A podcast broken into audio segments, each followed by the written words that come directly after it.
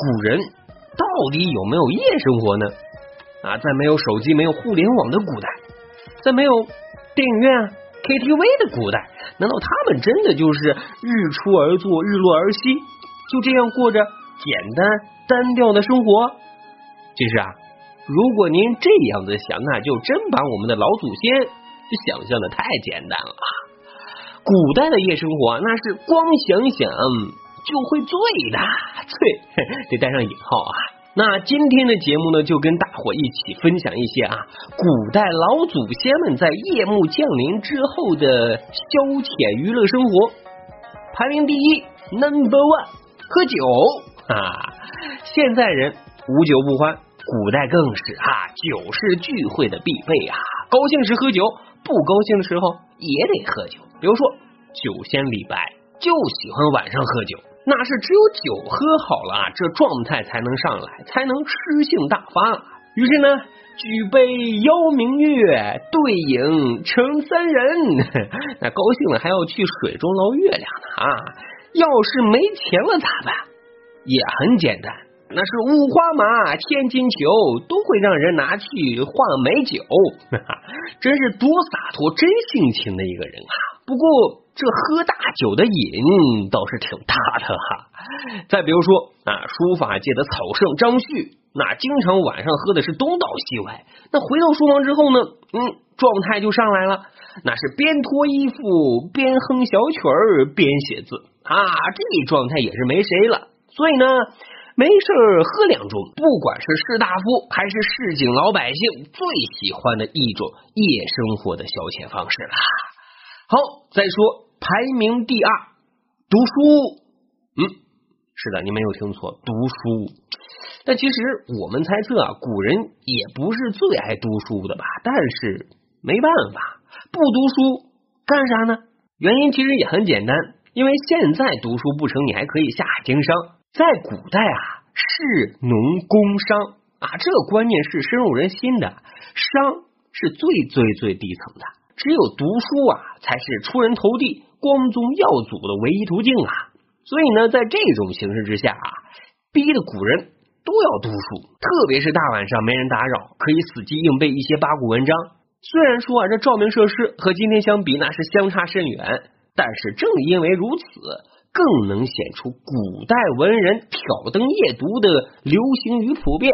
比如说刘禹锡的“树间茅屋闲临水，一盏秋灯夜读书”，不正是描述了夜晚挑灯苦读的一幅场景吗？再比如说啊，杨万里的“重生窗外月，书册夜深灯”，啊，都是一个意思啊。但是这话说回来，我总觉得把读书。排名夜生活第二是有点牵强的啊，只能说古代文人的基数是相当大的，但绝对不是这些文人的消遣娱乐的天堂。说到天堂，现在告诉您，排名第三，逛青楼听小曲儿。至于这个啊，就太多了啊。但是咱得先声明，咱说的这个青楼啊，这些个烟花女子。都是很有才情的啊，经常呢与这些文人啊谈论的都是琴棋书画啊。古代的文人不但去逛青楼，而且呢还能和这些烟花女子成为很要好的小伙伴呢，成为人生的知己啊。你比如说啊，常年生活在烟花之地的大才子谁呢？刘永啊，去世的时候没有钱买棺材，怎么办呢？还是他青楼的那些小伙伴们啊凑钱埋葬了他。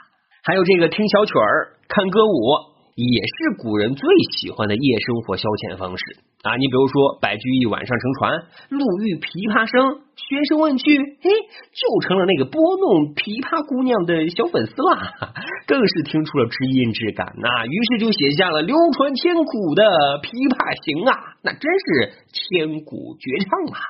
好，正所谓长夜漫漫，无心睡眠，这颗孤独的心。谁能温暖？排名第四的生活娱乐方式，想媳妇儿想老公啊！因为啊，只有知心爱人才能缠绵啊。古代啊，为了这个考取功名，或者是考取功名之后啊，在外地工作不能和家人一起团聚生活，想媳妇儿、想老公的人比比皆是啊。但这种客观现象却为情诗的出现啊提供了一个很好的契机啊。比如说，古代的女词人不多，女神李清照，她会因为想念她的男神赵明诚啊，写下了“才下眉头，便上心头”的佳句啊。好，咱再说这最后一项方式啊，很特别，也很有时代性啊，还是一个体力活，什么呢？排名第五，捣衣裳啊。什么是捣衣裳呢？其实就是做衣服啊。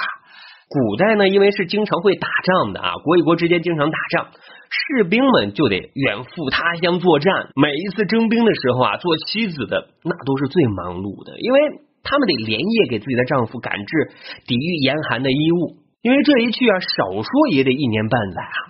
据说啊，这种场景规模是很大的啊，那是挨家挨户都在缝衣服。用李白的话来形容，那就是“长安一片月，万户”。倒医生，其实这场景啊，真可怜了妻子啊，含着泪得给自己的丈夫做衣服，还不知道自己的丈夫能不能活着再回来，这真是一个寂寞沙洲冷的夜呀。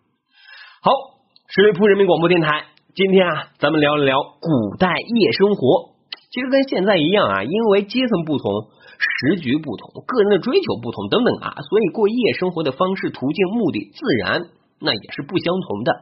但是，无论古今，生活都不容易，找点合适自己的夜生活犒劳一下自己，也算是不负此生啊。